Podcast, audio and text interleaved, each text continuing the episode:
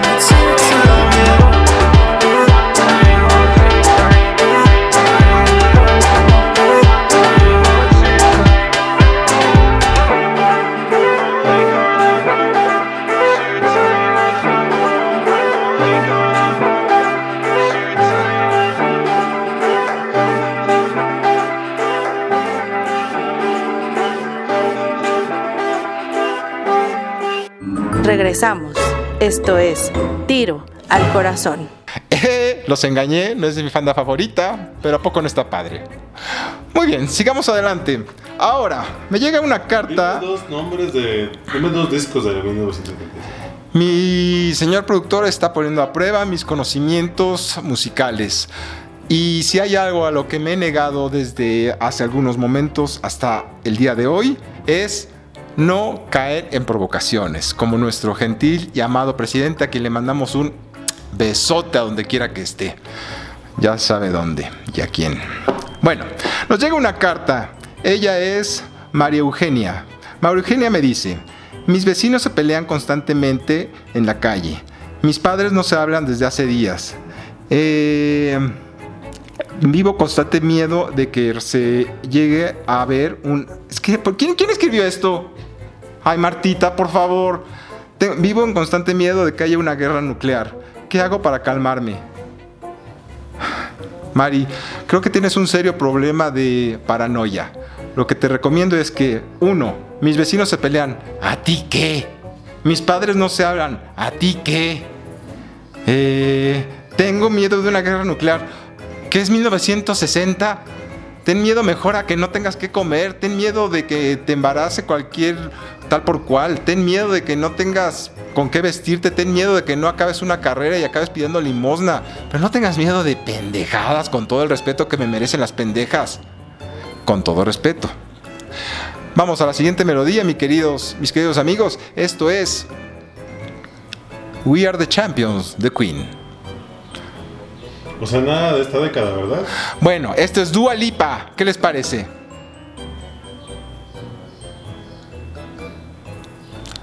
Oh no, ya sé. ¿Sabes qué me gusta? Imagine Dragons con la canción de Amsterdam.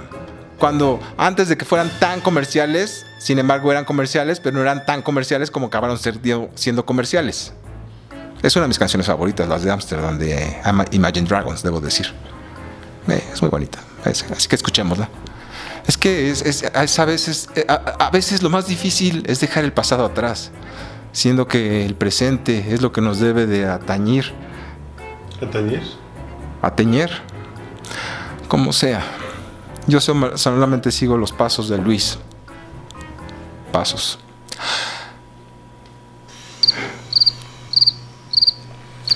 Barato, lo sé, pero nunca nadie dijo que este podcast iba a ser caro. Así que, sigamos adelante.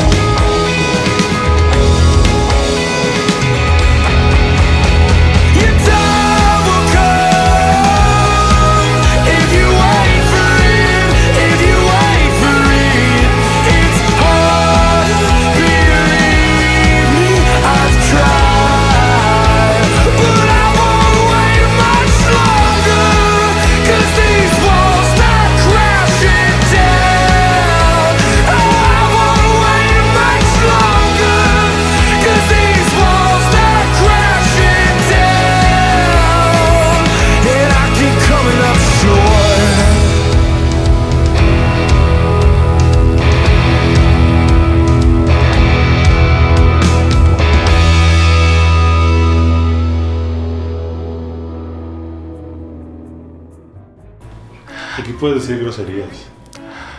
Me dice mi productor que me es permitido decir groserías dentro de un podcast. Sin embargo, creo que decir groserías es una salida bastante barata y bastante... ah, barata, barata, barata, barata. Así que, y es como que falta de respeto, falta de lenguaje, falta de recursos y como es como que es una medida muy exagerada. Así que cuando me escuchen lanzar una grosería será porque verdaderamente amerita decir una grosería, como cuando haya una conferencia de prensa a las 7 de la mañana dada por alguien, no sé por quién, entonces ameritará una grosería. Cuando haya una cancelación de un proyecto que nos haga perder millones de pesos o dólares, ameritará una grosería quizá cuando nombren a alguien con serios problemas de oligofrenia para un cargo público, ameritará una grosería de mi parte. Mientras tanto, como diría nuestro querido Juan Gabriel, Dios lo tenga en su santa gloria, su Dios lo tenga en su santa gloria, qué necesidad. Y hablando de Juan Gabriel, ¿qué tal si escuchamos esto? Que por qué no, si la gente canta, todo está bien, ¿o no? Regresamos. Esto es Tiro al Corazón.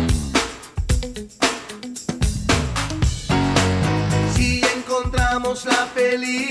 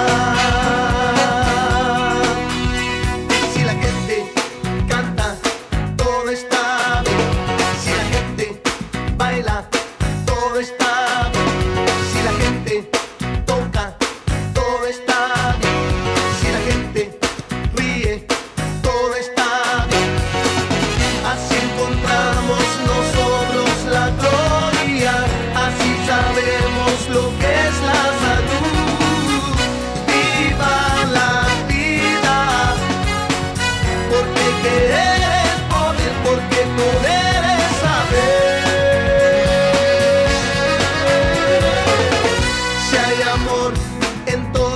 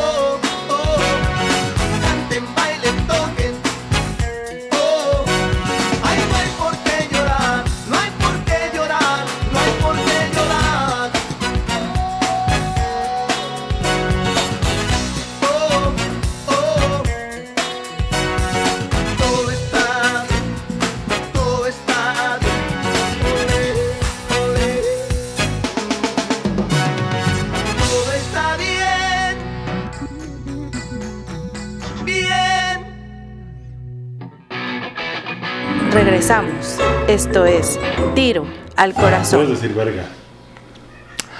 Y estamos de regreso y hablando de Juan Gabriel, mi productor me está diciendo que puedo decir verga al aire. Para los que no lo sepan, verga se refiere al mastil de un árbol, de un árbol, de un barco. Mastil de un árbol. Bueno, el árbol ya una vez transformado en barco, ¿verdad?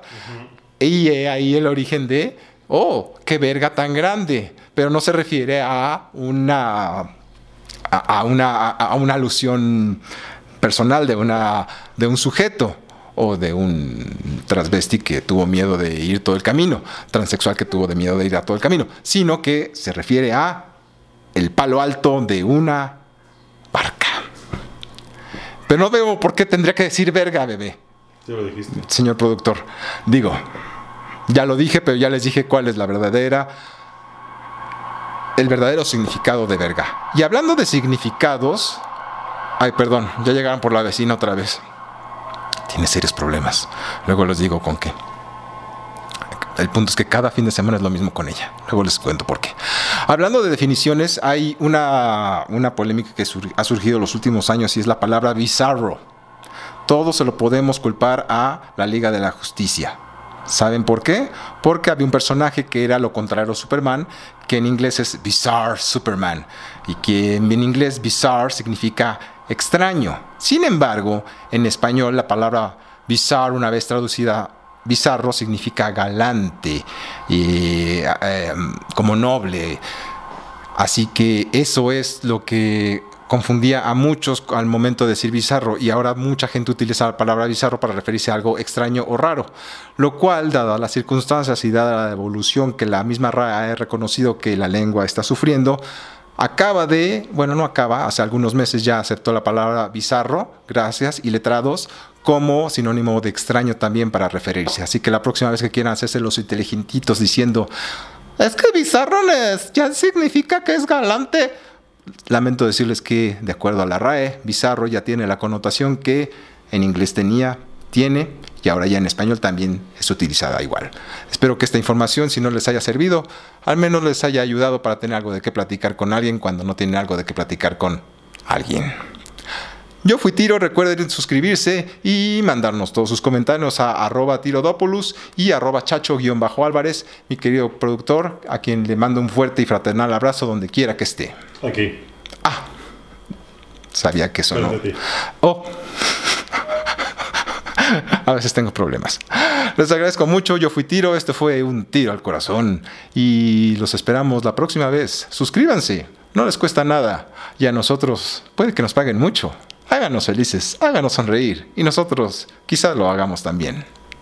Esto fue Tiro al Corazón, pero hay más. ¿Estamos grabando? Tata. Ahora sí, se acabó. Tiro al Corazón.